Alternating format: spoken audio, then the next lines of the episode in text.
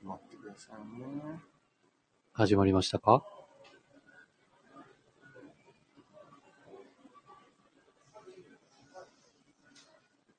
あれ、見れるのそれ？いや、これは今、僕普通にオフィシャルサイトの方を見てます。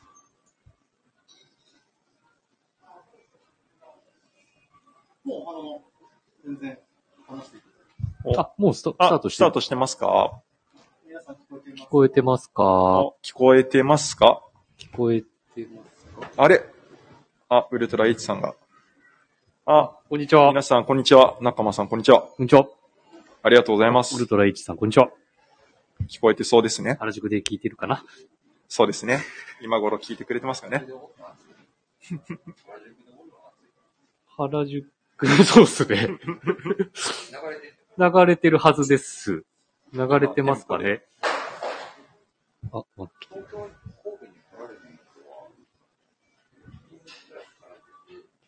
そうです、そうです。はい。お、あのー、なるほど生。で流します。はい。店長権限で。さこさん、あの、待ってました。待ってました。はいあ、ありがとうございます。はい。じゃあ、聞こえてそうなので。原宿でありがとうございます。皆さん、今日は一コメン日トも。な。じゃあ、始めていきましょうか。はい、お願いします。じゃあ、いきますよ。いいですか？はい。はい。せーの。もっと、俺色に染まれ。。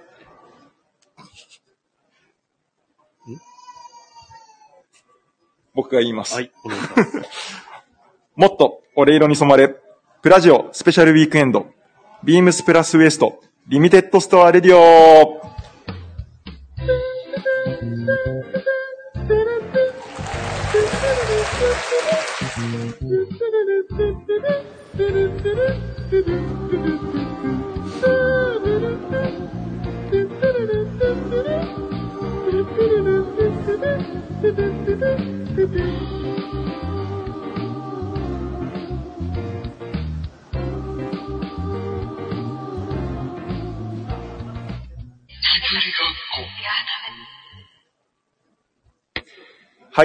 んにちは。スイーツ佐久間です。どうもこんにちは。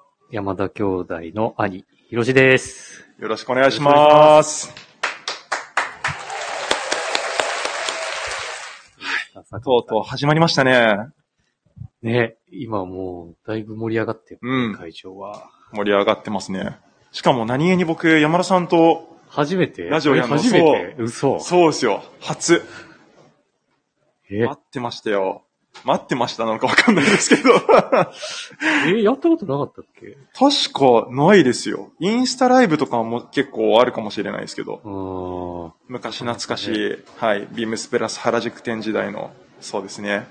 本当に楽しくやってたなって思うのが、今はとあの時はやってなかったもんね。やってなかったです。ね。そうなんです。その後からが始まりかけたぐらいでしたからね。うんもう。まさかこのタイミングで。はい、そうですよ。神戸のお店が、ねえ昨日の夜からもここまで様変わりして、う意外と、ね、思ってたより早く終わったもんね。あの、やっぱ棟梁のおかげですね。そうやな。はい。棟梁とビームス神戸のスタッフの方々の、やっぱり、ね、スケジューリングの素晴らしさに。はい。はい。異質、異質っていうか、ね、うんなんか、普段、普段の神戸もちょっと俺わからない。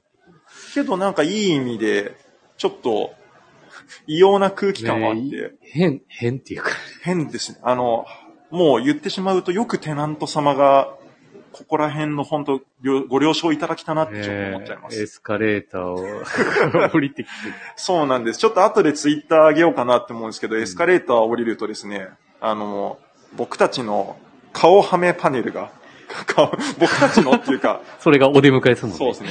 誰でもディレクターになれる。ね 特大パネルがね、恥ずかしくてたまらない。そう。そうなんですよね。おえっ、と、はい、そうですね。ウルトラ H さんの unlimited power の賜物ですねって、ほんとその通りですね。あの、悪いところが出てますよ、ビームス悪いところ出てるそう。悪いノリが出て、なんでもう、やっちゃいましたからね。なんか、そうだよね。こっちにお越しいただけない方はぜひ、はい。あの、原宿まで。そうですね、はい先ほどもちょっとお伝えしたんですけど、原宿の、ビームスプラス原宿のお店は、今、今日明日はライブ放送。流してますそのまま流してますはい。はい。ぜひあの、そちらまで、会場まで足を運んでいただいて、原宿までね、原宿会場。そうですね。原宿でちょっと楽しんでいただければ、原宿のスタッフと一緒にですね。ですね。はい多分、リチャード佐藤とかが、行きたかったってずっと言ってますもんね。待ってるけどね。はい。ちょっと、いらっしゃったようなんで、はい。はい。じゃあ、そうですね。ちょっと忙しいながら、本当ゲストの方にね、今日は、お呼びしてますので、はい、来ていただいたので、まあ、タイトルの通り、もっと、俺色に染まれって、うまいな部長って思いながら、うん。そうですね。早速じゃあ、ゲストの方を、はい。はい、お呼びしたいと思います。えー、元のディレクター、デザイナー、元池亮太さんです。よろしくお願いします。よろしくお願いします。遠いところからわざわざありがとうございます。ありがとうございます。亮太さん、は初ラジオどうですか？えーっと、まだ、よくわかってないんですけど、そうなんですよね。うん。しかも今の今まで、ご案内。多分はい、うんご案内していただいてて、えあの、いきなり部長から、こっち来てくれって言って、呼ばれて、え徐々に慣れていくと思うので、いやもう。けど前回もインスタライブ一緒にやらせていただいて、はい。まあ、さすがいろいろうん、あの、学校の講師やっていただいたりとか、やってたりとかで、そうですね。話すのが上手で、本当助かります。とんでもないです。あ、早速コメントいただいてます。おはい。ウルトライチさんから、東京ではお世話になりました。おこそ、お世話になりました。ウルトライツさんはね、今、原宿で聞いていただいて。あそうなんですね。どうしてもありがとうござい来れない方はね、そうですね。神戸で待ってますけど、原宿でも聞いていただいて、はい。はい。少しでもまあ臨場感がね、伝わればいいなと思いますけど、はい。どうですか、りょうさん？うん。神戸来て、ビームスのこの今売り場見て、いやーあの、思ったよりも広くて、はい。ですごく綺麗な、はい。あの、内装だし、はい。レイアウトもすごく素敵な感じなので、あの。これから徐々に空気感を楽しんでいこうかなという感じですね。まだ来て1時間ちょいしか経ってないので。しかも来た瞬間に、ちょっととりあえず打ち合わせがてら休憩行きますかって言って、あそこも今日良かったですね。ん神戸亭、神戸店ね、喫茶店、ちょっとレトロな。はい。良かったですね産地下の、ちょうど神戸のスタッフに聞いて、ね、いいところでしたね。うん教えてもらって。うん。渋いお店でゆっくりできて、打ち合わせという名の雑談が。雑談。全然打ち合わせしなかったっていう。ね。そうですね今。とあまりこう変わらない感じですよね、空気感的に。さっき喋ってた延長。延長みたいな。はい。けどそのぐらいのノリでね、はいそうですねなんかできたらいいなって思いますので、はいはい。緊張しますけど、うん。やっていきたいなと思いますね。はいはい。はい。はい。はい。では、えっ、と、この番組は変わっていくスタイル、変わらないサウンド、オールナイトビームスプラス、 supported by シュア。音声配信を気軽にもっと楽しく、スタンド FM。元、以上各社のご協力で、ビームスプラスのラジオ局プラジオがお送りしてまいります。はい。改めてよろしくお願いします。お願いします。こんなちゃんと提供もあるんですよ。すごいですね。はい。はい本格的。本格的、そうなんです。あの、サポートしていただいて、はい。はい。いろんな方にサポートしていただいてますので。はい。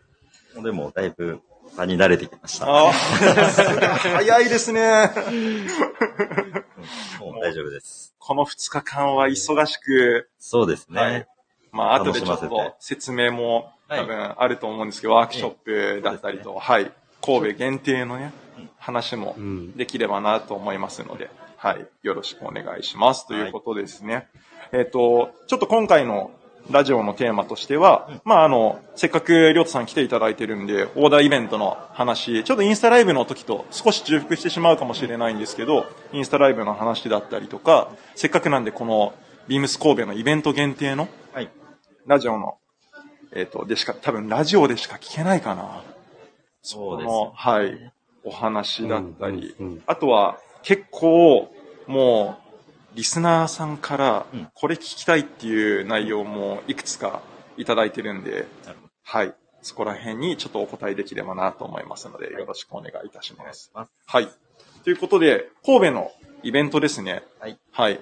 もう、原宿でも始まって、あと今、オンラインスターもうん。開催されてまして、非常にご好評いただいてるんですけどありが。とうございます。はい。まあ、パッチワークの、そうですね。ウォレット、まあ、L 字のロングウォレットと、L 字のハーフウォレットと、ツールバックっていう3つの方から、はい、お選びいただける。そうですね。詳しくはちょっとサイト見て見てもらいましょうか。そうだね。あの手ぞ、ね、色もいいくつかある。そうですね。はい。そうですね。うん。そこ、そうですね。だから今回のレザーのところからちょっと聞いていきましょうか。はい。ほうはい。レザーの説明ですね。はい。今回、うん。使用させていただいた革が、簡単に言うと、ホースレザー馬革はい。ですね。で、まあどこ産の馬革なのかというと、はいイタリアの、えー、スカーナっていう、そのタンナーの、あの、メッカみたいな、はい。そこに古くからこう、やってるタンナーさんが何社かあるんですけど、うんうん。うん。その中で馬革を得意として、うん。まあ、さらに、あの、ベジタブルタンニンってうん。う。いうん試し方、はいまあ、昔から1000年以上前から。続いてるっていう伝統的はななめしがあるんですけど、その技法を、まあ、馬側に落とし込んい。で、うんあの、なめしているタンさんが作ったホースレザーを使用してます。なるほど。はい。で、ちょっと、ちょっと細かくなると、はい。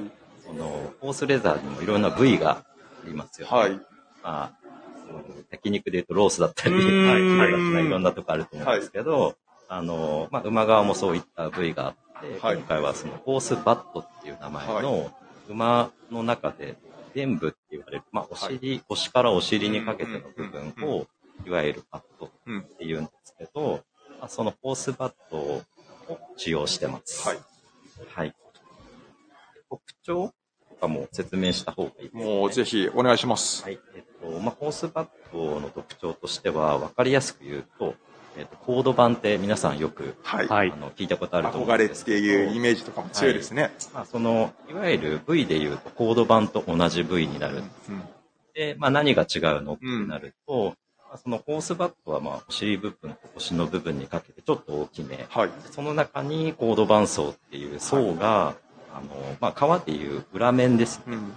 あの、湖面って言うんですけど、はいそのコード板層があるものと、はい。たく。さん入ってるものと、はい。まあ、ないものっていうのがあるんですけど、はい。まあそのコード板層がそこまでうん。たっぷり入ってないものうん。をホースバットとして、さらに表面ですね、うん。革でいう銀銀面って言われるんですけど、その表面があのホースバットとして使われるっていうような類で分けてるんですけど、はい。うん。うんまあ、今回はそのコード板ではなくて、うん。ホースバットの、まあ、表面というて、あの、作らせていただいています。なるほど。ああの、一番筋肉が発達している部分なんで、繊維もすごく細かいですし、はいまあ、あの、コシがある、はい。いわゆる丈夫な部位なんですよ。うん。詰まってる。そうですね。そうですね。まあ一番いい部分というか、うん高級な場所って言うと分かりやすいと思うんですけど、その部位によって革ジャン用にしたりとか、はベルト用にしたりとか、はいい、ろんな、こ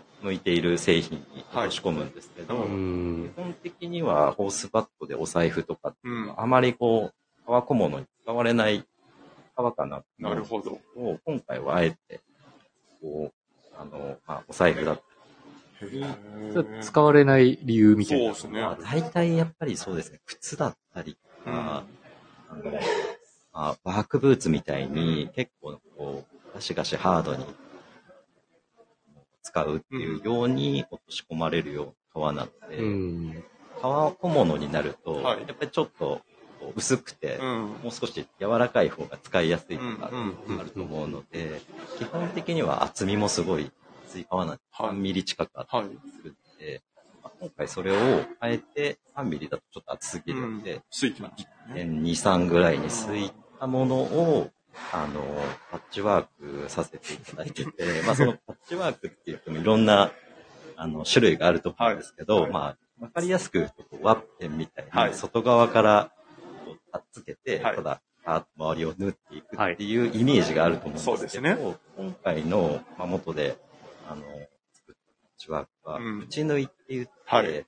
あの専門的には折り伏せ縫いって言われる、あの、デニムの耳とかはい。って、わかりやす縫ってあるじゃないですか。はあの、ああいう感じで、内側で折って、その端っこをこう、倒している。はいうんそれ裏から見ないとわからないのでね。表面から、まあ、見てもちょっと意味がわからないかもしれないんですけど、簡単に言うとステッチが外に出てない。うん。外側はすごいスッキリしてて、はい内側で全部縫われてるうんので、これもう想像してもらうしかない。はい。そうですね サイトとかすごでい綺麗な見え方にやっぱなりますよね。そうそうそうなんですよ。すっきりしてるし、まあ、ステッチも、こう、なんていうんですかね、見えない分、うん当たりが出てくるというか、うんデニムのこのサイドも当たりって出るじゃないですか。なんとなくその、擦れていく、その当たりが出る、うん。濃くなってくるっていうのも、エイジングの楽しみの一つなって、なんかそこだけ艶出たりしますもんね。そうですね。その、パーツパーツ同じ種類の革でもやっぱり個体差っていうのがあるので、その革に、えーまあ、傷が入ってたり、はい。トラって言われる、えー血管の跡っていうかはいね、。血筋みたいな感じそうですね。血筋って言われるものだったり、うん。まあ、その単純に色も薄かったり濃かったりうんっていう個体差もパズルみたいに並べていくと、はい同じ種類の革なのに、一うんつずつの表情が集まっていく。そうですね。エイジングもその濃さとかはい、傷があったら、うんだんだんと生きてくるといううんか、そこもパッチワークの面白さ。うーん。あとは単純に縫製技術だったりとか、はい手間もすごくやっぱりかかってそうですね。そうですよねお財布はい、お財布一まあ一つ作るのも大体30枚近く。うんあれ先にシートを作るんですそうです。先につなぎ合わせるんですよね。なんで本来だったら1枚の皮でこう、カット完して結、して、そうすですよね。ぐできるものなんですけど、そのシートを作るまでにはい、本当に何倍も時間をかけて。裁断をまずして、そうで。それをまたはい全部くっつけて。くっつけて、で、で、折り伏せでこう、折り伏せでこれ縫いい合わせて、縫い合わせてで、レザーシートみたいな感じにしてから、そうです。なので、こう、ちょっとでもずれると、後々そのずれが響いてくるので、そこをこう、ぴったり合わせる技術も、はい。やっぱり相当な、そうです縫よね。製技術いりますし、パーツの段階で手染めるってそうです。あパーそうーツにカットした状態から、うんまあ、大体5センチ角ぐらいなんです。けはい。パーツそれをこう、ハケで、手塗りでうん一枚一枚塗っていくので、またその手塗りっていうのも元の、あの、得意とする、はい。あの技法なんですけどそうですよねはい。本当にこう、染料だけ使って、はい。表面の、えー皮の表情は生かして、うん生。かしながらも染めていくっていう染色なので、それもまたね、あの、デニムの体色と同じように使っていくと色がこう薄くなったりしますし、ベースの色はやっぱり濃くなっていくはいの。で、その中間的なエイジングがまたどうなるかわからないっていうのも使う方の楽しいですよね。はい。それで、あの、ハケのね、はい表情もまたいいんですよね。色ムラみたいなはいムラが出るので、一点一点ちょっと風合い違う感じがまたそうなんです。楽しいですよね。そこがやっぱ他にない他にないですよね。普通は整えるっていうか、ですねやっぱみんな同じようにね。皮の状態でもう先にこう染めるとか、は大体こう顔料とか、まあ、染料混ぜたりとか、はい。まあ、いろんな染め方はあるんですけど、うん元みたいにこう、ハケではい。塗っていくスタイルっていうはいの。はちょっと珍しいスタイルなんじゃないかなと。うーん。確かに。そっか。ハケで塗ると、うんみんなだからローラーみたいな感じで一気にバッて塗ったりするん大ですか体ガンで吹いちゃいますね。あそっかあの皮のまあ、パン大きい前菜とか山菜の状態で、もう一染めるので、あんまり色ムラっていうのがそこまで出ない強調んですね。されないように作られるのが普通で、逆に色ムラがこう嫌がれる、嫌がられる。うんそれはそうですよね。普通に考えたら、普通に多分考えたら、同じようなものが何個もあった方が、傷とか。そうですね。そうですね傷も隠せますうんし、脂肪とか上からベタっと顔料を吹いた方が、まあ、後々そういうリスクがうんないっていう意味では、まあ、綺麗に仕上がるっていう意味では顔料とかいいんですけど、はい元の場合は、あえてその個体差、うん。表面の傷とか色ムラとかも、そこもなんかデザインの一つだし、はい。動物の生きた証というか、はいそこも一つプラスなはい。あのデザインとしてうんこう汲み取って、でエイジングにこう作用してくるので、はいそういうのが、そこも大事だなっていうところで、あえて残すようにしてます。同じものですけど、同じものはないですね。そうですはいね。そう考えるあの、一枚一枚のパーツが一点物であり、はいそれをまたつなぎ合わせて、アートピースにする。そうですよね。でさらに、まあ自分たちですと、日常的に使えるお財布はい。に、あの、まあ、押し込んで、はい。こう自分で育てていくとう、いうんか、うん、うん。いろんなこう要素がうん。入ってるので、なかなかこう、そうですね、オムニバス的な感じ 喋り始めたらいろいろ喋りすぎちゃうんで、あの、時間的にあれかもしれないですけど。自分の癖みたいなのがね、はいやっぱ入るんで、はい本当に育てていく。本当、あれね、タイトル通る。はい。もっと俺俺に染まれです、そうです。まさに。うん染まっていくんですね。はい俺でも結構今回な悩んでる。あ、ごめんな。いやパッチワークのその、決めた、あれ決めたの？に。あ、結局ハーフウォレット。あ明日なんですね。染めると、はい。その、クラスト上のえ表情が隠れちゃうっていうか、まあそれが、あの、染料が抜けてうん、字が濃くなって、いい表情になるのもわかるんですけど、えはい。そこを活かすか活かさないか。そうですねめちゃくちゃ悩んだんですよ。はい。やっぱり一番表情が、あの、出るのは何も染めてない、うんあー素揚げの状態まあ、ナチュラルの状態。うんカラーで言うと、ナチュラル。はいで。もそういうあの、指定をしてるんですよね。そうです。うん。はい。その何もか何もしないそうですね。すっぴん状態みたいな。そうです化粧しないうんはい。うんそこが一番そのバケッタ製法って言われる、そのイタリアの、うん。あの、伝統的な製法で、はいあの、舐めされたうん。皮こそ、オイルがたくさん含まれてうんいて、やっぱりこう、エイジングするスピードも速いですうし。艶が上がったり、はい。色が濃くなったりとはか、あまあいわゆる、その、いい風合いになるい。うん。皮っていうのが、その、バケッタ製法、おそらく世界でも一番味が出るう皮だったって。言ってもいいんじゃないかなとは。それもまた、イタリアのそのタンナーが、やっぱバケット製法っていうのはそうです。有名ですか？はい。やっぱり、イタリアのバケッタっていうと、どうしてもレザーが、牛革、カウレザーがすごくはい。有名なので、うんこう馬側で、あえて、馬側のバケッタ製法っていうことも、一つ今回の。面白いポイントですし、まあ、ただの馬側じゃなくて、はいさらにこう伝部の。ホースバットの部分をあえて使ってるっていうところもまた二重三重に重なって、最後、手染めで染めるってはいいうのも。そうですね。加わりますし、いろんな技法が、まあ、ヨーロッパの技法と、日本メイドインジャパンミックスさせてるようなイメージといいますか。すごいな 改めて、けどまあそれをずっとある程度、ビームスプラス、まあ本当山田さん含めて、そのホースバットっていうのを結構長いこと、そうですね。ホースレザーみたいな、はい。ビームスプラスではいうことで。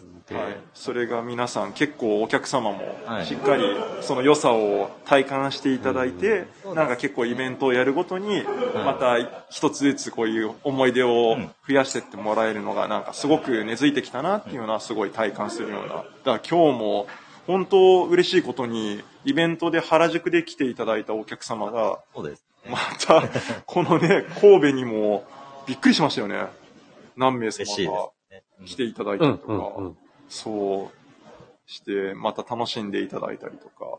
そうやな。だって、来ないって言ってた。そうそうあそうそう。のーこれ、ラジオネーム伝えちゃっていいよね。インディゴプラスさんと、はい。うん。来てくれましたうね。ん。ケンありがとうございます。ケンさわざわざ。ん。いらっしゃってます。はい。ありがとうございます。はいありがとうございます清野さんこれ聞いてるかな？すごい。あ、しのさんもね、本当。はい。お越しいただいて。本当に来ていただいて、なんか、ありがたいですようね。ん。はい。ついてきていただいて。なんでまあ、せっかくなんで、だからそういう方々、もう原宿でオーダー十分楽しみました。オンラインサイトももう十分楽しみましたっていう方にね、向けて、えまあ、また、神戸限定はい。はいさんにこれも、もうなんか普通にこういう感じで雑談してたところから、もこれいいんじゃないですか？みはいたいなのでね。う、こんなのやってみてほしいんですけどっていうのに。もともとは原宿でやりたかったんですよ。あ、そうなんです そうです。あれそうでしたっけ？そうそうそうそうか。それで。僕はもう話が、原宿なのか、はい神戸なのか、もうごっちゃぐちゃぐちゃになってたので、もうどっちがどっちか把握してないあっちこっちゃって最初も、最初神戸からやって次原宿やろうとか言ったのがもう。原宿やらせてくれるそうそうそうそう。結局じゃあ内容変えるからうんなって、うんあの、今回ねそうですね。ワークショップ、はい。神戸限定ですはい。ね。はい。ですね。だから原宿では、今回、まあ、手染め体験って言って、ちょっとワンピースを、あの、塗るっていうのをやったんですけど、今回は、神戸限定で、そうですね、レザーのトレイですね。はい。はい。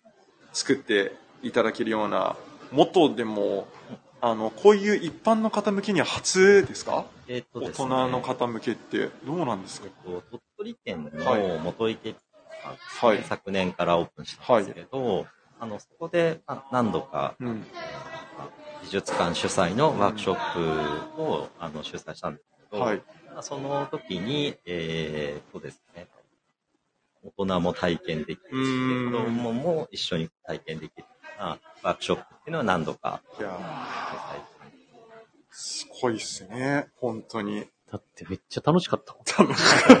そうですね。皆さんで。あの時だって11時ぐらいに行って、うん4時終わったの4時。いや、これもでも、あの、本当体験してよかったなと思って、レザーの一つトレイ作るにも、うん。これだけの工程と、シンプルなんですけど、うん。これだけの手間がかかったっていうのが、やっぱりね、なんか、見る目が、そうなんですよね。気づいて、無意識のうちに、うん。ああ、ここの、ああ、なるほどなって、角落ちてないそうな、そうそう。あ小刃の感じが確かに処理ねっていうのとかが。裏がパ、サパサになってるとか、そうですね。やっぱりその完成したものを見ると、はいあまだ結構簡単そうにできるかなと思うレザートレイでも、実際手動かしてやってみると、結構難しかったり、うん。見えないところでいろんなこう作業をやってたりするので、そうです気も使いますし、はい。うん色塗ったりするとき、うん。裏面に色ついちゃうそうそうそうそう。小場面につかないようにみたいな。な。小場面つかないように塗ってくださいみたいな。スタンプ打つときもすごい緊張感がある。そうですね。角落とすのも表と裏ですもんね。うんそうですね。両方そうですね。そういうのとかを体験できる。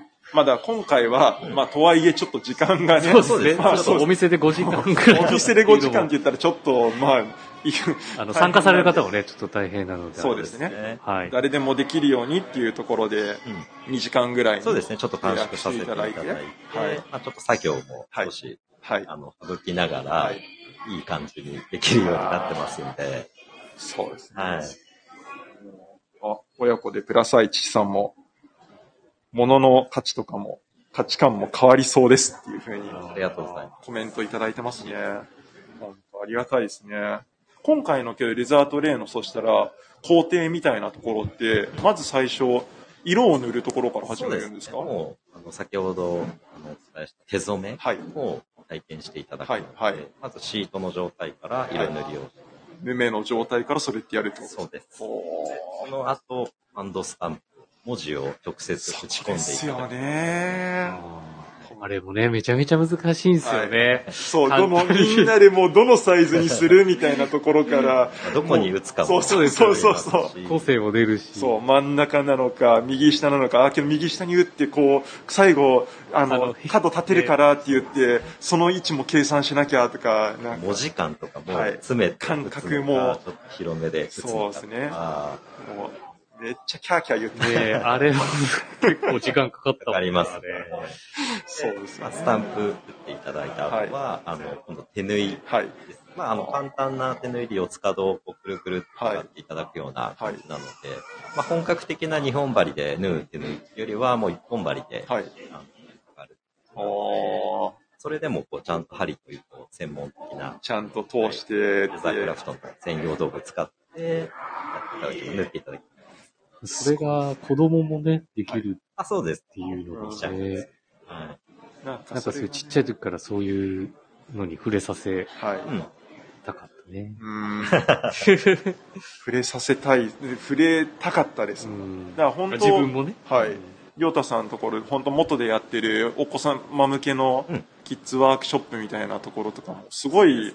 いいなって思ってはいます。。まあ、まさにその美術館でやってるワークショップはい。は、その、ある程度その文化活動として、うんうん。まあ、地域文化のこう振興とか、教育とかに、やっぱりこ活動的には精力的に、うん、うん、うん。あの、スタートしたところなので、あの、まあ、中学生だったり高校生、あー。大学生も直接大学に、鳥取の大学に行って、こう、教えたりとか、まあ、逆に保育園、都内の保育園に行って、あの、そのレザートレ作ったりとかしてます。し。幅広くこう、やってるっていうところも、うん。その、まあ、アートをこう、アートとクラフトはい融合して、あの、やる活動っていうのはどういうことなのかなっていうのを考えながら両立させたいっていう思いで活動してるんですね。いやー、素晴らしいですね。近々は、あの、お店ではやらやられないんですか？えっとですね、近々だと、んお店はちょっとまだ、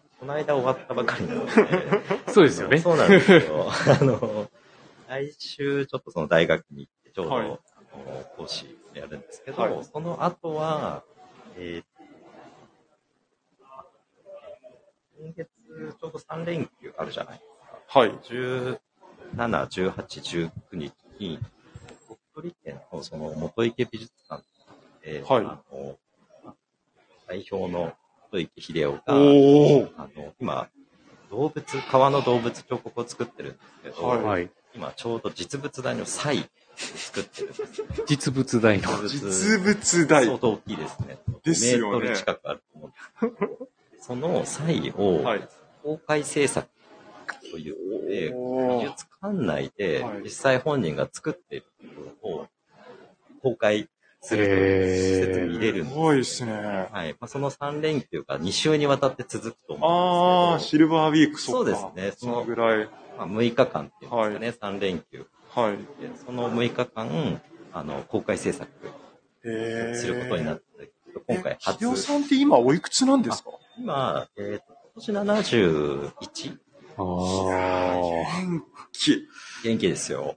そうですよね。はい一番、多分、仕事してるのが、お父さんが一番仕事しますはい父親が一番長く仕事してますし、今回のねいい、なそうそれで、スペいシャルでね。はい、ええそうなんですよね。うんいや、僕もびっくりしたんですよ。はい。これ、ちょっと神戸用にうん、このアイテム作りたいですっていううんお話させてもらって、ああ、わかりました、頑張りますって言って、で、その数日後かに、はい。写真パーンと送られてきて、秀夫さんそしたら秀夫さん作ってるんですよ。鳥取の工房で、はいあの、まあ、秀夫さんのアトリい。に、そのバックルを持ち込んで、はいそうですねはい。もともとあのね、あの、小林、小林さんが、はい多分はい、先輩が。この後ラジオでもまた出てきて、明日かな？はい、うん。ちょうど帰ってきたばかりですかね。ニューメキシコ、はいね、そうですね。放浪から帰放浪から帰って、今もまあ放浪中 こっちに放浪ですよね。そうなんですよね。もともと。だってあれも、小林も自分の私物のバックル持ってきて、そうですね。で、これちょっとオーダーしていいですか？みたいな感じのノリで、自分の私物で、ああの、の、サンプルをね、はい。作ってみて、これじゃあサイズどうしようかってなった瞬間にもう胃の一番にじゃあ黒とブラウンで僕のサイズに合わせてくださいって言って当たり前のようにもう それをやってじゃあそれもうせっかくだったらうん。神戸でね頑張ってまあそれバックル見つかるかわからないですけどって言って見つかった頑張って見つけるんでちょっとせっかくなんでベルトのオーダー会みたいなのもできたらっていうことでやってはいそうですね。今回もね、ちゃんとスペシャル、はい。バックルも用意してもらって、バックルも用意してもらって、はい。バックルの話はまた、あの、後もちろん。日するんですけど、はい。革の部分のベルト部分はい。を、はい。えーまあゲオがはい。カスタムで 作るというか、やば、やばそうやすごい。だって、それ、要は、バックルって全部い、もちろん一点物なんでで厚みだった厚みりと、か幅、そうですよね。はい。全部、それも合わせてもらって、だから一応サイズ表記でサンプル1、2、3作ってもら、あの、持ってきてもらいましたけど、ねはい。ある程度、優勢を。そうですね。な。バックルによってのね、幅も全部違うから。まあ、はい手、手で手出しですよね。はいそうですよね。一本一本裁断して、で、さらに着色もさっき手染め、はい。手塗りではい。染めていきますし、はいあとはちょっとこう、オリジナルの技法で、うんある程度、水につけて、はいまあお湯でもいいですけど、はいしな、ししならせる、はいうん皮をあある程度、こ飛び切らすようにうん、うん、うん。あって、あの、歪ませるわけじゃないんですはい。もう、やっぱりベルトってつけていくと、指なりにうん。ある程度伸びてくると思うはい。そうなりづらいように、最初からこう引っ張ってしならせる。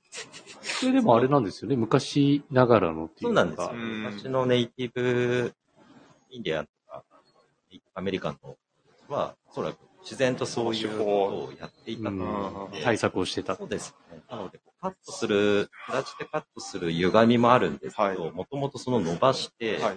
あの、しならせるって、うんその部分で、こう、ちょっと両サイドがぐにゅぐにゅっと曲がったような、うん。まあ、それも一つの感動、いい。面白さ。うん。はい。一点物の雰囲気がね。新品状態なんですけども、すでにうん。味が出てるように見えるというか、そのまあ、ヴィンテージのバックルっていうことだったので、うん今回ご用意して、ちゃんとそこに合うように。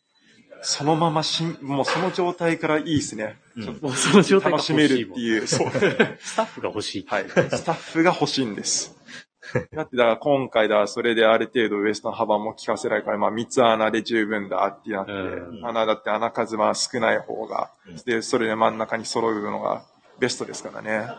あそれできてっていうのを、本当に、まあ多分こういうイベントがなかったらええ、できないとかやらない、そうですね。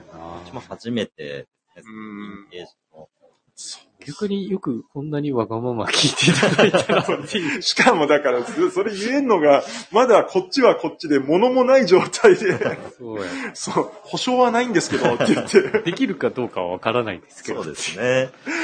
やってでいただきたい大体サンプル作った時に、はいあ、なんか面白いのできたななんか発見があったり、うーん。そういう、あ、それつ作る。そうですうねん、作る上でも。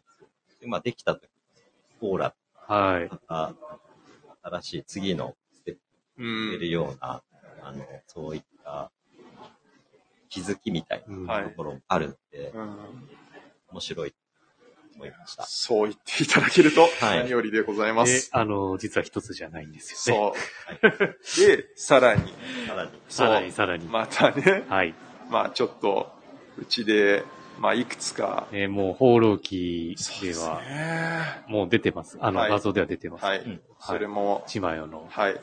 一枚パースみたいなのが、ちょっとまあ、10個ちょっとぐらいだったのかななんか、いくつか、その昔のものが見つかったので、なんかこれ、せっかくだったら、あの、まあ今回そのオーダー会っていうところで、すぐお持ち帰りいただけるものが、まあ、うんあんまりイベントのだとあんまりないんですよね。全部、大体オーダーそうだなんですね。他のイ12ベントも。月下旬ぐらいまでにはちゃんと届くようにっていうふうにはなってはいるんですけど、それだ、まあそれだとちょっと何も持って帰らないのがちょっとなっていうところで、まあすぐお持ち帰りいただけるものっていうところで、そうですね、このチマヤパースを、だからちょっとモッツさんにアレンジしてもらいたいっていうところで、ね、もうめちゃめちゃいいよね。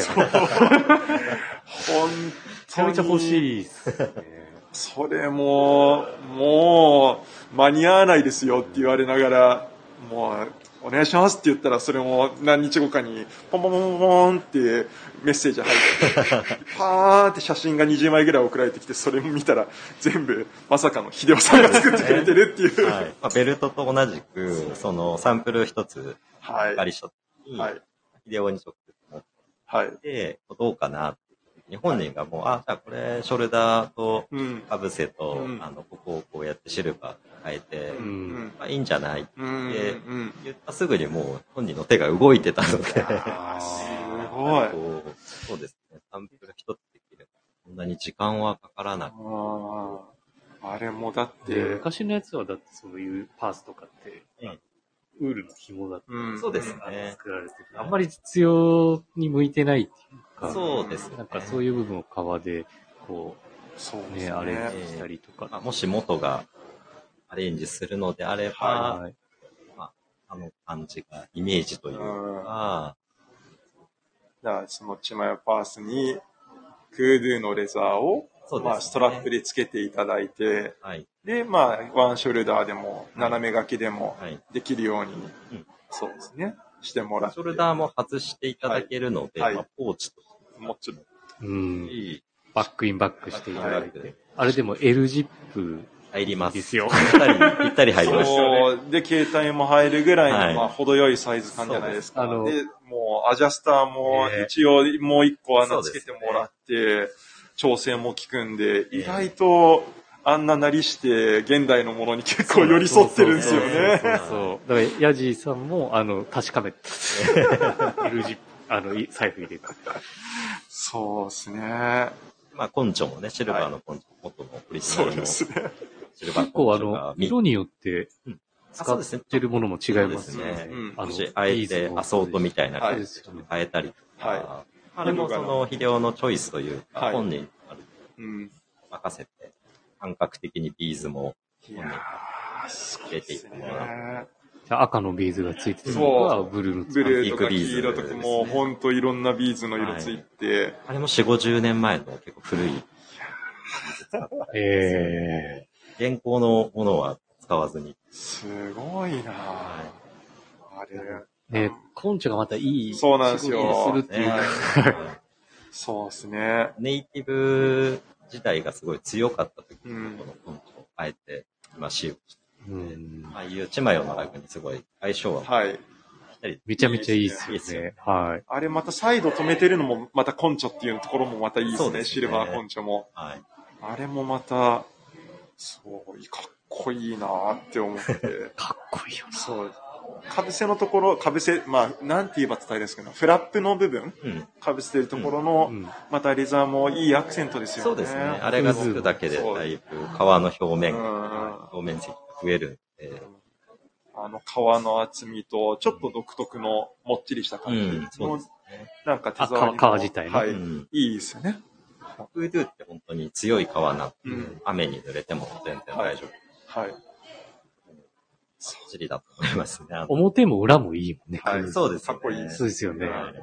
独特の、まあ、あれも本当、自然界で育ってきた、はい。傷とかねはいもう。筋肉で戦ってきたんだろうなっていうのがすごくわかりやすいですよね。そうですね。ちょ。っとこう弾力性がそディアスキンにすごい近いんですけど、うん。ディアスキンよりももっともっちりしてて、うん。繊維がギュッと詰まってはい。て、程よい硬さもある、うん。あれもいい皮ですね。欲しいです。そうですね。けどあ、泣く泣くぐっと我慢をして、、そうですね。腹で泣いてねっていう。腹で。放浪記で。うちのインスタの DM でもオンラインできませんかっていうあお問い合わせあったんですねありました。そうですこね。できないんですよね。申し訳ありません。現場だけで。そうです。あの、正直、そうです。もう、元さんだと結構あるあるかもしれないですけど、はいうちだとそのアソートってそいううですよ。のがうん本当に一点物で、えその、サイズもある程度揃ってはいるんですけど、まあけど微妙なやっぱ当時のもののね、ハンドクラフトの、やっぱなかなか難しいよね、オンはいライン販売がちょっと。そうなんです。そうなんですよね。神戸にぜひあ、あの、はいはい。いただいて。はい。火曜日までは並んで、一応火曜日まで。火曜日まで並んではいただ、もちろん在庫ちょっと限りなんで、ちょっと通販番組みたいでちょっと申し訳ないですけど。残りあと何本みたいな。そうなんです。そうなんです。限りはございます。少ない、少ないですよね。数はそうなんです。そうですよはい。少ないんで、はいそうですね。余ったら、もしも余ったら、買わせていただきましょう。取り合いです。とりあえず。そうですね。はい。まあそこは。ね、もう、けどあと、ちょっと、りょうたさんに、はい。はい。あのー、レターをいただいてますね。はい、ありがとそううございます。ですね。ちょっとお読みしじゃあ、ひろしさん、読んでいただいていいですか？はい。はい。えーと、ちょっと待ってください。はい。はい。えー、ラジオネーム、親子でプラス愛、父さんから。はい。ありがとうございます。ありがとうございえーと、元池亮太さんに聞いてほしいことということで、えー元の L 字ロングウォレットを今年1月に購入し使用していますが、エイジングを楽しむために簡単なお手入れ方法があればぜひ教えてください。よろしくお願いします。っていううん、うん。レターありがとうございます。ありがとうございます。えっと、エイジングを楽しむための、うん。えーメンテナンス方法っていうのが実際に、まあ、ないというか、はい。特にその、そういった考えで、あのもう何も考えずはい、毎日使ってあげるうんっていうだけで、あの、大丈夫です。その、プレメンテとかよく言われるんですけど、あの、元で使ってる顔は、そこまでうん。油を、オイル、クリームとかを可視する必要がないぐらい、最初からこう、オイルとか皮を使ってはい。分けた製法うん。の皮が多いので、基本的にはノーメンテでうん。十分、もう使うだけで色も変わるし、はいツヤも出てるし、まあ、はいたまにブラッシングうん。うんしてあげたりとかは、あの、必要なんですけど、うんそこまで過度にやる必要もないのうん。で、基本的には半年に1回とか2回のうクん。リームメンテぐらいでも全然十分なんですよ。うーん。はい基本的には使ってあげることが一番エイジングになるほどっす育つグッズっていうか、使わないとどんどん劣化していくような、これが革のあ不思議な。なんかやっぱり大敵なのは乾燥とか。そうですねうん。ホコリとか、まあ、そういったこともありますし、使っていくと繊維がはいほぐれたりするから、はいその、そこも革にとっては良かったですーうん。で使わないとだんだん硬く固まってくるってう。いうんか、繊維ほはぐれないって、なんとなくひびが入る原因とか、いはいはい。皮が硬化してしまういきなり動かしちゃうとそうですね。なるほど。靴とかもよくあると思う。ありますはいパンプのシワの部分はい。割れれるっていうのは、基本的にその硬くなっちゃって、うん。じゃあもう毎日触ってくださいっていう。そうですね。もう触るイコール使うっていうのが皮に一番ってなんですかなって、クリームとかブラッシングっていうのは基本的にはその後というか、はい。うんうん。コリを取ったりとか、栄養補給っていう意味でのクリームは必要なんですけど、はい。乾くものに関しては基本的に皆さん毎日うん。手に取るうん。ものだと思うので、まあそれをやっていれば、うん特に角にオイルを入れる必要もない、うんエレメントをする必要もないので、自分たちはいつもそういう考え方で、使ってくださいっていうのが一番うん。正直じゃあそれはエイジングを楽しむためにな。は、そうです。はい必要かです。はい。気づいたらいい感じになってるなっていうのが自然かと思います。一回使っただけだと別にあれなんででも長く使っていただくためのうんメンテは必要ってことですよね。まあそうですねす。ねあの、ただお財布とかに関しては、そうそう壊れるものじゃないので、あの、特に気にせずというか、まあ今だったら、あの、アルコール消毒はい。するときに、やっぱりアルコールがこう皮につくとはい、。シミの原因になったりとかっていうのがあるのうんで、そういったところだけ気をつけていただけうん。ればいいとうん。思います。うん。なるほどですね。はい。ちなみに、やっぱ、りょうたさんとかってはい、お財布、結構何個も、まあ、あと元のフうんァンの方とか、何個も、例えば5個持ってますね、みたいな人もいるじゃないですか。はい。それ定期的に変えてあげた方がいいですか？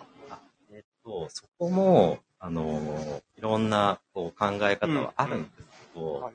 あの、前まではお財布って一つで長くはい。てっていう方が多かったはいん。ですけど、まあ、今はもっとこう、いろんな考え方一つとして、はい皆さん靴とかうん上靴も何足か持ってて、週に3足ぐらいをはい。ローテーション。させて、長く使える秘訣ってよく、うんあの言われると思うんですけど、お財布も実際毎日使ってると、やっぱり傷んではくるはい。のは間違いなく、その、あります、はい実際。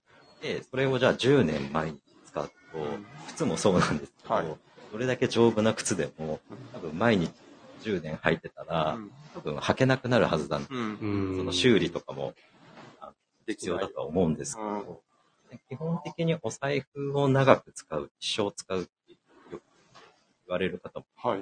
いるんですけど、お財布も実際はローテーションさせて、うん。その、今日はこういうファッションなので、コーディネートの一つとして、こういうお財布の色、黒とか茶色とか使おうとか、やっぱりそれも一つのファッションの。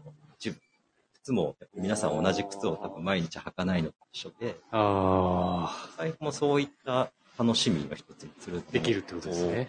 大人の楽しみ、ステータスみたいな一つだと。まあ時計とかもそうだと思うんですいい。けど、はい。やっぱそういう考え方にうん。なってきてますね。お客様もそうですし、コレクションしてるで使わないっていうよりは、うん今日はこの気分でこの最後を使おう。まあ入れ替えるのは結構めんどくさいかもしれないんですけど、でいやーもそれも一つのステータスというか、そうですね。はい贅沢な楽しみ。贅沢な楽しみで、そこまでちょっと追いつ追いついてないな。いや、そう、けどそれすごい今僕も聞いて、うん色とかね。いや、そうなんですよね。だって、うんベルトと靴じゃ色を合わせますってなって、で、そういうので、あとはまあ、カバンもうん。合わせますっていうところで、そういう小物みたいなさらにところまでってうん。合わせていくのって、そうですね。結構まあ僕ら洋服屋としても結構楽しいですよね。結構女性はそういった楽しみ方されてると思う。化粧とかもああ。変えてくるし、季節に。よってもなんか変えたくなったりとか、はい、はい。まあ、はいその感覚、そうですね、バッグもそうですし、それも、メンズもある程度そういったあの楽しみ、時計をこう変えたりとか、そういう一環で、あの、お財布バッグもその時に合わせて、こう使い分けるっていうのも、イコール長く、ローテーションするので長く使えるっていうことにつながると思うので、素晴らしいな。いや、今ちょうどコメントもいただいてまして、ウルトライトさんで、えっと、なるほどって言って、複数使いは新鮮でした。コメントいただいてます。僕らも全く同じリアクションでしたね。ね。なんか用途によって結構形も使い分けたりするんですけど、そうですね。なんか、ちょっとこう、外にコンビニ行くぐらいの感じだったはいら、そこまでがっつりした財布持たなくて、はいコンパクトでいいとうんか、その場所によって、あ、ちょっとカチッとしたはい。ははい。コンパクトよりも少し長めの財布でもいいかな。いや一個持ってるでって言われる時もあるし、はい結構。そうですだからそういう時にね、洋服とコーディネートしてくださいそうです。いやー、そうですね。うんトータルコーディネートとして、お財布もその一つでうん。あるという考え方、新しい考え方かなと思いやー、そうだなすごいないや、けどこれちょっと、あとこの、あ、そうか。スペシャルウィークエンドの、話しすぎたはい、そうなんです。話しすぎたんですけど、共通トークテーマみたいなのがちょっと実はありまして、あの、今回のその共通トークテーマが unlimited っていうところで、はい。で、それで、まあ、内容で言うと、あの、2日間限定でオープンしたビームスプラスウエストですが、はいえー夢や希望に関して限定されることはありません。これからのビームスプラスに対する夢や希望を教えてください。そして、みんなで叶えていきましょうっていう。う。なるほど。は いかなり広いテーマ、そうなんです。壮大なテーマがちょっとあるんですけど、はいそのちょっと今のでもうすでにちょっと食らいましたね。いや、とか、なんか、けりょうたさんから見て、なんかビームスプラス、もう結構長く、うん、そうですね。元そうってなるとう、ん。10 10年以上ですよね。はい。関わって、ずっかと続けて来ていただいてますけど、はい。なんか、イメージとか？イメージ、ビームスプラスに対するイメージってどういう印象をお持ちだったりしたんですか？単純にスタッフさんがアットホームで、ファミリー感が強いっていうか、なんかその、雰囲気が、そうですね。アットホームだなっていうのも、まず一つだはい。と、で、えっと、あとはまあ、ハンドメイドとか、うんクラフトはい。っていうものにすごくやっぱりこう、興味がある方が、やっぱり多いなっていうのが、なんか感覚あの持ってまして、まあ、そう思った理由が、あの、プラスのスタッフさんも、まあ、それ以外のスタッフさんもそうだと思う元のお財布使ってくださった。方かなり多いはい。っていうところが、多いと思います。多いというか、はい。全員かな。全員と言っていいほどその持ってるのはもうプラスのスタッフ以外にも、はい。そうですね、はい。プライベートでも、はい。あの、直営店の方にそうなんですよ。来ていただいたりとか。て、実際言うと、本当プライベートで遊びに来て、僕もそうでしたけど、多分最初、りょうたさんお会いしたのとかも全然、そうです。あプラス、大宮にだ、本当何年前かわからないぐらいに、パッと行って、で、えで、話さ、話す、なんかこう、気さくに話しかけてくださるんで、ええ。あ、やっぱ面白いなって思ったりとか、そっからどんどん突っ込んでいって、で、それでもう、こういうふうになんか、ね、こそう。やって今、こうやってラジオをさせてもらうのも本当ありがたいことだったりはするんですけど、そうですね。そういう人はけどすごい多いです。うん。クラスのでそういったまあクラフトとかハンドメイドものとか、まあそのアメリカとか日本製問わずというか、あの、そういったクラフト、まあ工芸うん。あをのが好きな方が多いなっていう印象ですね。うーんイ。メージって言われるとちょっと難しいんですけど、た ただの感想というか、そういやいやいやそういうふうに。今、ちなみに、あの、親子でプラス愛知さんからコメントで、はいオンリーワンに弱い人間ですよねって。あの、あ、私たちが。父さん、そうです。はい。その通りです。専物に、一点物とか、あの、それぞれに育っていくみたいなああ、そうですね。あーとかには、まあ弱い。同じものは出てるけねど、使い込んでいくとその人のものになっていく。俺こんなんなったで、まだ全然やな、とかトレイ1個作ってもね、全然違う仕上がりになるんで。トレの時はみんなで励まし合ってましたよね。いい感じやん。やっぱり自分が作ったものって結構愛着というか、ありますあります。そこが、あの、ものを大事にするっていうことにつながったりとか、はまあ、こう、エコにつながることだと思ってるのうんで、まあ、そういった意味でもワークショップ、うん。今回の、あの、テーマにすごく沿ってるなと思いますうんね。確かに、これ本当、これからみたいなのなんかイメージだって、これからのその夢や希望って言ったらちょっと壮大ですけど、うんうんなんかそういったことみたいなのをこれからできたらまた楽しいなってすごい思いますそうよね。ですね。うんそれでレザーってっていう、なんか関わり方もまた変わる、変わってきてもいいと思いますし、そうですね。やっぱりこう、使ってからがこう、なんていうの、スタートってよく言われるじゃないですか。本当にそうだと思うんで、まあ新品の状態よりも、まあその人が大事にこう育てていったものが、まあ、いわゆる最高の皮であり、はい。最高の一点物であればいいと思ってるので、そうですね。すごいいいこと言ってくださいました。あの、もう一個お出しますか。もう一個。あの、ベルトを出したいですね。で、もうちょっといっぱいいろいろと、ね、質問をいただいている部分そうですねもあるんですけれども、どうしましょちょっとちょっとお時間を。う。時間が時間がだいぶ差し迫ってきてますけど、どうしましょうかね。なん一か、本ま当だ続けれるんだったらね。続けれるの番組かないなけど。や、本当にねあの、いわゆる、まあ、リスナーからの質問みたいなところも結構あったんですよ。で、ええりょうたさんとラジオやるんですっていう話したときに、はい。もう、本当に、プラスのスタッフがですね、はいい、っぱい、これ聞いて、聞いといてよ、うんみたいなことも、あ、全然、もしお時間あれば。そうなんですよね。あったりはしたんで、なんか、もう、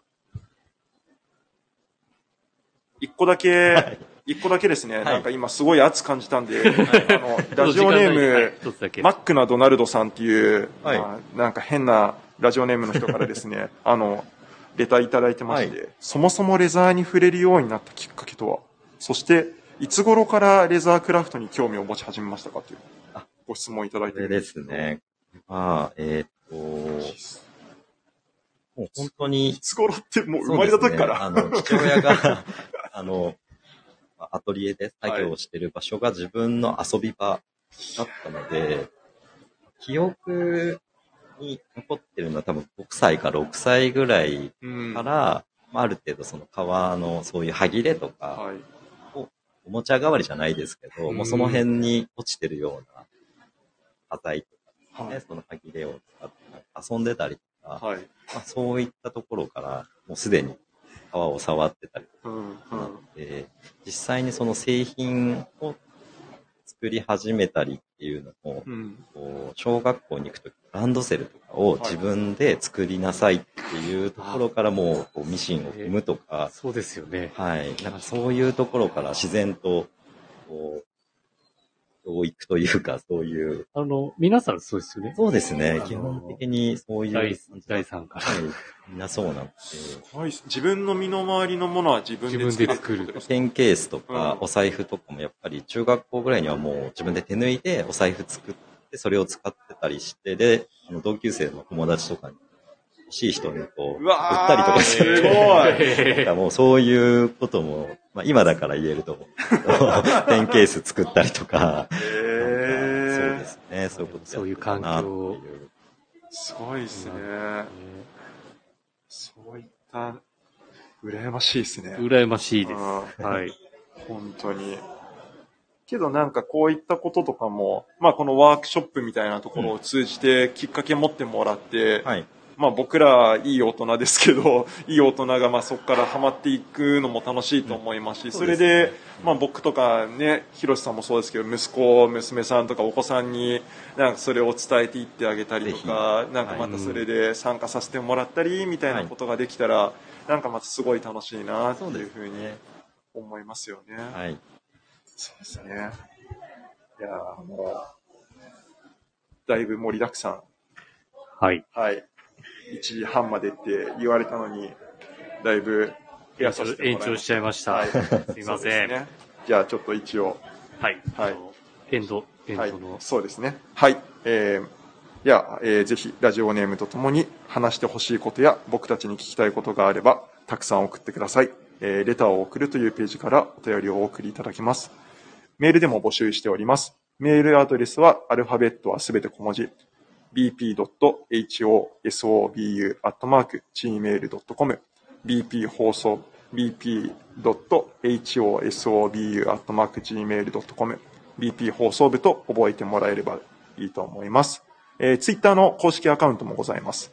えーこちらもアルファベットはすべて小文字で、アットマーク、ビームス、アンダーバー、プラス、アンダーバー、えーハッシュタグ、プラジオもつけて番組の感想なんかをつぶやいていただければかと思います。よろしくお願いいたします。